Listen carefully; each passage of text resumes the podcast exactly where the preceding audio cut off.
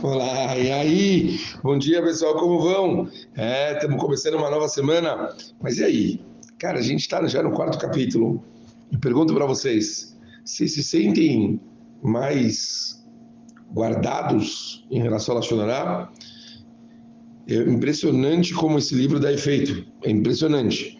Quanto a gente agora tenta todas as conversas, parece que eu fico noiado, preocupado se eu consigo não falar. Se eu consigo, quer dizer, não falar, ajudará no caso. Se eu consigo cortar e falar, não, não quero entrar nisso. É, é impressionante o número de conversas na última semana que eu interrompi, falando, não quero entrar nesse assunto. Tipo, percebendo que talvez eu entrar num assunto que com isso eu começar a falar de alguém e isso ia começar a gerar lacionará. Como é importante a gente ter essa inspiração do livro e se cuidar e tentar não ficar entrando nesses detalhes de, de, de falar dos outros.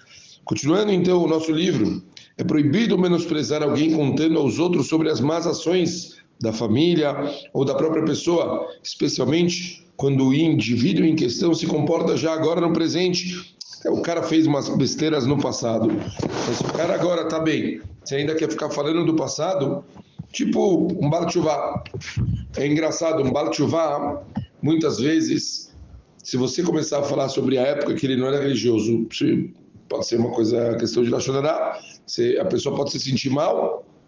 Você é proibido de relatar informações sobre erros do passado de uma pessoa, mesmo que não tenha intenção de depreciar ela.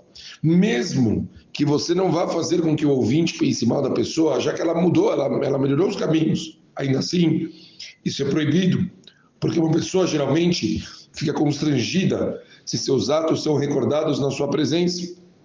Portanto, pode ser que você termine causando angústia ao tornar a informação amplamente conhecida. Uma coisa é eu falar para todo mundo: ah, quando eu não era religioso, eu fazia isso, isso e aquilo. Obviamente, tentando ensinar para as pessoas alguma coisa sobre a mudança do meu comportamento. Outra coisa é você começar a falar sobre alguém e talvez essa pessoa não ia querer ouvir que você está falando dela antes dela ter feito chuvá. Então, eu me lembro uma vez que tinha um rabino que ele, eu talvez já devo ter falado alguma vez no Shurim, que ele ele foi o compositor da música Bohemian Rhapsody. Eu não me lembro agora Bohemian Rhapsody do Queen. Eu não me lembro agora se ele foi o da letra ou da composição musical, mas ele, junto com o Fred Mercury, foi o responsável pela música. E esse cara hoje virou um Rosh Shiva, ele é gigante. E, e, eu me lembro que eu liguei para ele, eu mesmo liguei para ele, Rosh Shiva em Israel, empolgado. Falei, uau, imagina que incrível um cara desses dar uma entrevista para os jovens, falar com os jovens que, que, que, do chá, uma música tão forte que todo mundo conhece, falar que hoje o cara é um grande Rosh Hashivah, é uma loucura.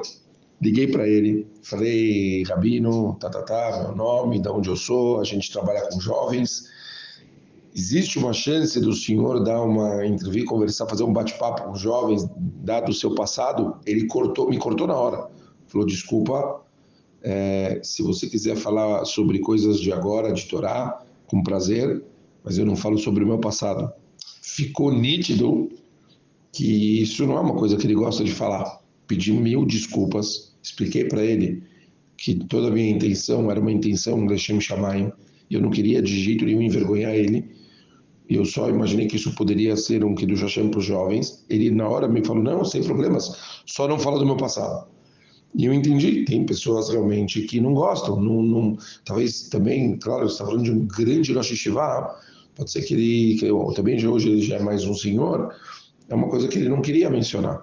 Então, às vezes a gente, né, às vezes fala do rabino aqui do Brasil, ah, esse rabino deu graças a gente hoje tem rabinos grandes, ah, ele gostava de futebol, ia no jogo, já ouvi tanta história. Quem falou que pode falar uma coisa dessas do tal rabino? Quem falou que pode soltar uma coisa dessas? Quem falou que ele deixa as pessoas falarem dele? E se ele não gostar?